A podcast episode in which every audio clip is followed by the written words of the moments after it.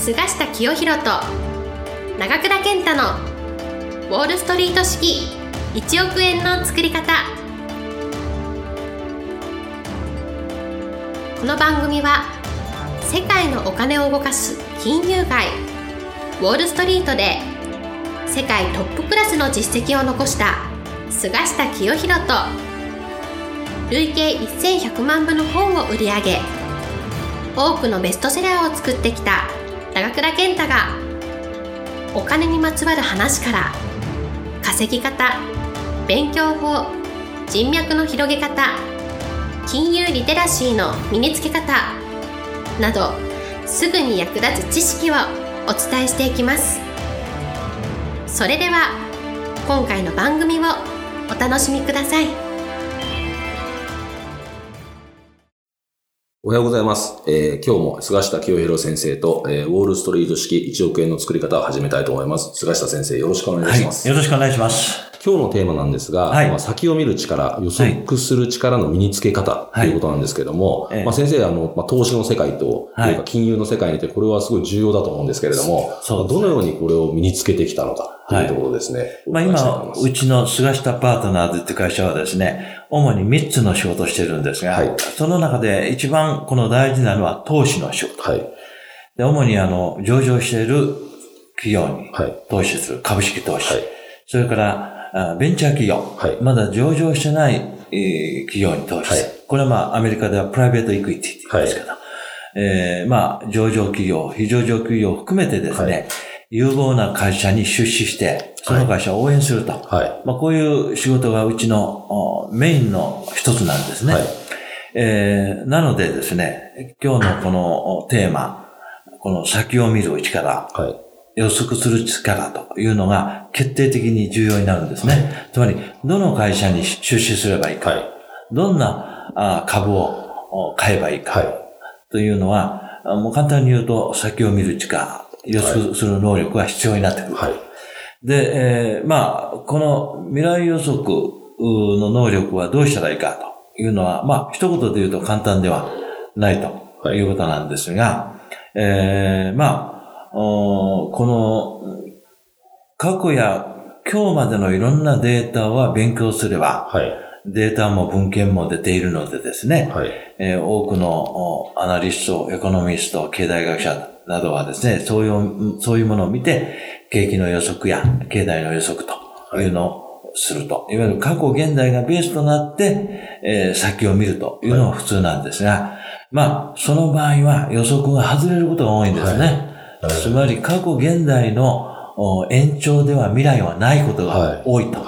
い。うことなので、では、どうすればこの将来の動き、例えば世の中の大きな動きとか、はい、あるいは株価が上がるか下がるかとか、為替の動きはどうなるかと、そういったことをどう予測するかというのが、まあ、一番私が重要視しているのは、あの、サイクルです。はい波動ですね。はい、まあ、波の動きって呼んでるんですけど、はい、まあ、特に投資の世界ではですね、株式投資であれ、為替相場であれ、はい、えー、この相場の動きっていうのは波の動き。はい、波の動きって何だっていうと、波っていうのは道潮もあれば引き潮もあるじゃない。はい、この道潮、引き潮のこの具合を読む、考えると、い、うことになりますので、この株価だったら株価のサイクル。歴史だったら歴史のサイクル。はい、政治だったら政治のサイクル。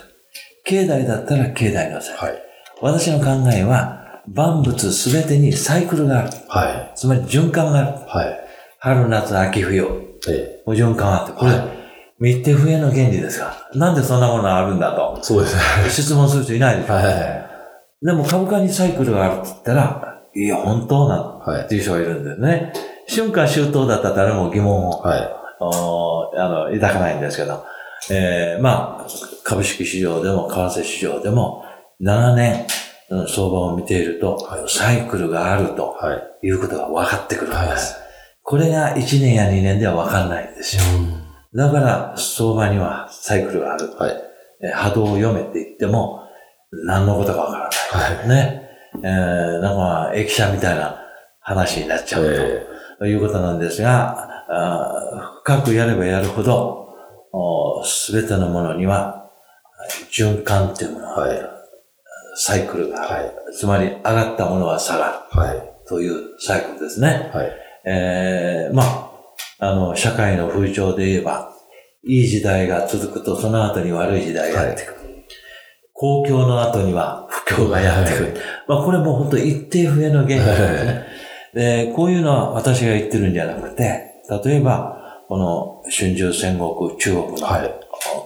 この古代中国の時代にもですね、はい、えー、そういう国家のサイクルを読んだり、はい、えー、歴史のサイクルを読んだりする学問があったんですね。はい、で、まあ、そういうものが、まあ、今、現代では軽視されている。はい、あんまり、うん、えー、重要視されてない。はい、まあ、例えば、景気のサイクルですと、お60年、はい、約半世紀のサイクルというのがあるっていうのは学説で、はい、あの、裏付けられて、これがロシアの経済学者が発見したコンドラチョフ。えー、と、まあ、こういうものだったらみんな納得するんですが、えー、なかなか、あの、株のサイクルや、あるいは社会のサイクルがあるって言っても納得しないんですが、この予測は、あらゆるものに対するサイクルを見つけると。はい。いうことに尽きるんですね。だから、どうしたらそういうサイクルがわかるか。はい。あるいは、その予測能力がつくかというのの一番基本的なやり方は、あの、国家や歴史のサイクルを予測するのには、過去に起こった出来事を、この反数していくということですね。はい、昔あった出来事が未来に起こる可能性が大きいんですね。はい、形を変えて、はい、そういうことによって予測力が出てくる。はい、あ、かって、例えば金融恐慌の時代があった。はい、そういう時に銀行でどんなことが起こったか、はい、相場はどう動いたかとい。うのが、例えば、その、かつての日本の金融恐慌の時代のことをよく知ってれば、はい、今度日本に金融恐慌が起こったら、それに対する予測力がつくわけなんですよ。だから、過去の最近の話ですと、例えば、リーマンショックとか、はい、こういうものがありましたが、ああいう時の大きな出来事を自分なりに分析して、はい、理解して、その歴史上の大きな出来事からサイクル読まないと。はいこれはまあ大きなサイクルですからね。はい。それと同じように、例えば株価とか、為替にもサイクルがある。ということで、過去を検索して未来を予測。はい。というのが、この先を読む力を養う方法ですね。えー、特に、えー、歴史のサイクルだったら、はい、ずっと年表をずっと見てるだけでもね、はい、イメージが浮かんでくると。はい、どの時代にどんな出来事がだから学校でせっかく歴史の勉強してきたのに、はいそれが多くの人は何の予測力にもそうですね。繋がってなくて、暗記力が高まっただけになってる。だから、その歴史年表をじっと見てると、この将来、この時代にこういうことが起こったことが起こるんじゃないか。はい、例えば、過去のこの時代に、今はすごい類似してるなと。はい、なことが分かってくるわけはい、それと同じことが株式市場でも、はい、例えば、かって岩戸景気が、というのが、はい、岩戸相場っていうのが、はいこれはちょうどオリンピックの前後の相場なんですね。はい、今度オリンピックあるじゃないですか。そうですね。はい。そうするとやっぱり岩戸相場っていうのはどんな相場だったんだろうと。はい。いうぐらいの勉強しないと予測力が出てこない。つまり株式相場の先を見通す力の基礎の基礎ということになってですね。まあ簡単に言うと、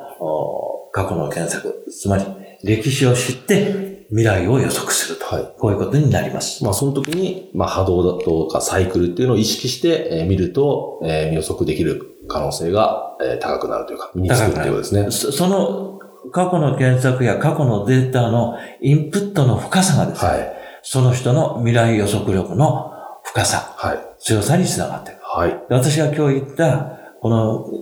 すべてのものにはサイクルがある。はい、あの、波動があるっていうのは、はい、もう、過去のあの、哲学者、はい、学者、例えばヘラクレトス、はい、ヘラクレトス、はい、これが万物は流転すると、はい、有名な言葉を残しているんで、その通りです。はいわかりました。えー、今日はかなり、えー、まあ、勉強になったと思いますんで、えー、聞いてる方もですね、まあ、波動を意識して世の中だったり歴史を見れるようにすると、えー、未来予測の力がつくんじゃないでしょうか。菅瀬先生、ありがとうございました。こちらさん、ありがとうございました。